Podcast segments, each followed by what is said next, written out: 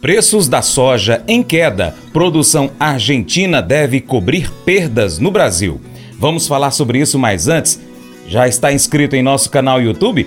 Vai lá, Paracatu Rural. Inscreva-se, marque o sininho, comente os nossos vídeos, deixa o seu joinha e compartilha com seus amigos. Mercado Agrícola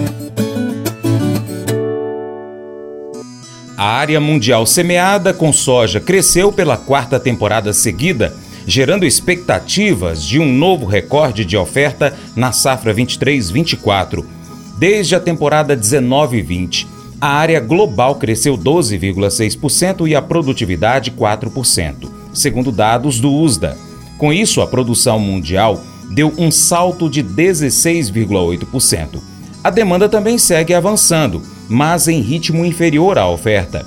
Em quatro anos safras, o consumo total de soja cresceu 6,7%. Segundo pesquisadores do CPEA, esse cenário pode limitar variações positivas de preços no curto prazo. Vale lembrar que as estimativas do USDA para a temporada 23-24 ainda devem passar por ajustes e que os dados apontados pelo departamento estão acima dos estimados pelos consultores privados. Aqui no Brasil, a colheita já está em andamento, mesmo que em ritmo lento, mas os impactos do El Ninho sobre a produção começam a ser evidenciados.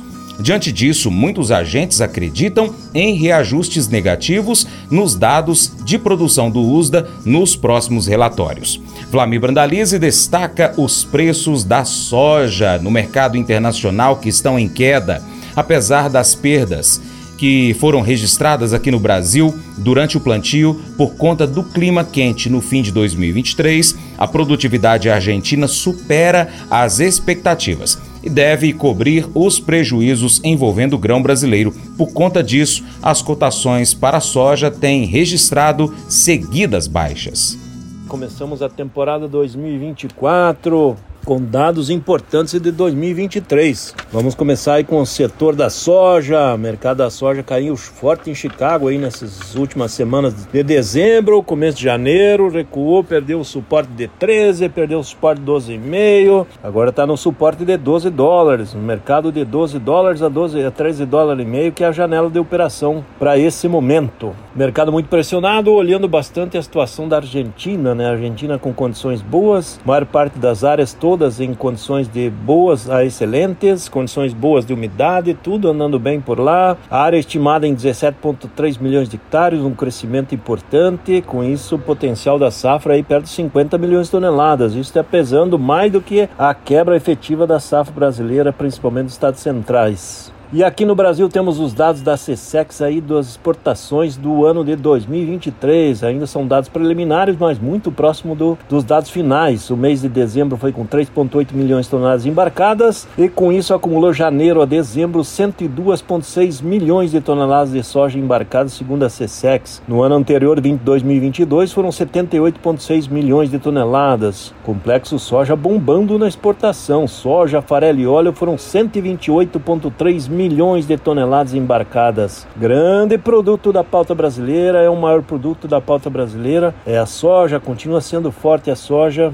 e batendo o recorde histórico de exportações. No mercado brasileiro seguimos aí com pressão de baixo, né? As cotações recuaram no mercado interno, cerca de 10 reais em relação ao que trabalhava no mês de dezembro. O mercado antecipando aí as posições de safra, vindo para o mercado de safra. Portos aí para a posição de, de março já na faixa de 130, 129 reais. Nos portos os indicativos seguem nessa linha, com isso mercado interno pressionado antes do tempo até, justamente porque temos uma fatia da safra aí que foi a primeira, as precoces, sofreram com clima e estão sendo colhidas mais cedo. A maioria delas, todas praticamente abaixo de 100 dias, algumas até abaixo de 90 dias na fase de colheita, ou seja, perdas grandes de potencial produtivo, mas isso o mercado já absorveu. Por isso que não está dando muita atenção e de olho mais apressado em cima da situação da safra lá da Argentina. Esse é o quadro aí da soja nesse começo de temporada.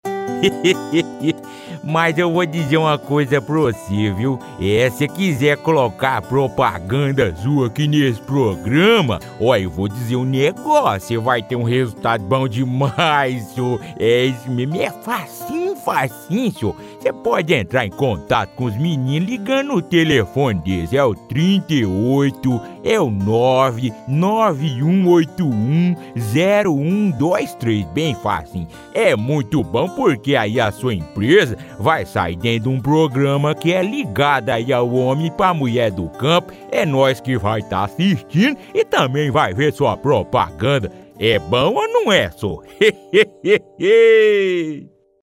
Provavelmente há muitas coisas que você realizou que nunca teriam acontecido sem o incentivo de outras pessoas. Por quê?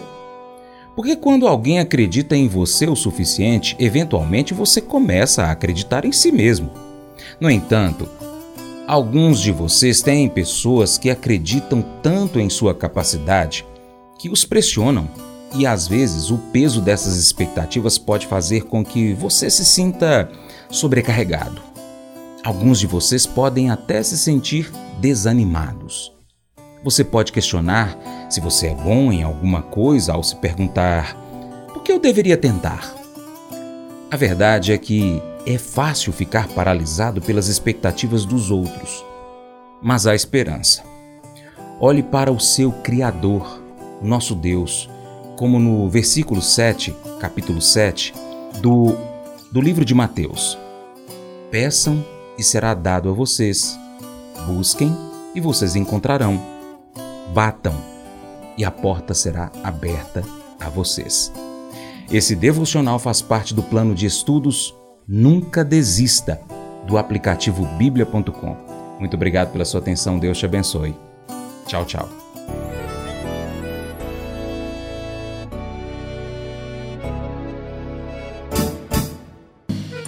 Acordo de manhã para prosear no mundo do campo, as notícias escutar. Vem com a gente em toda a região com o seu programa Paracatu Rural. Tem notícias, informação e o mais importante, sua participação. Programa Paracatu Rural. Programa Paracatu Rural.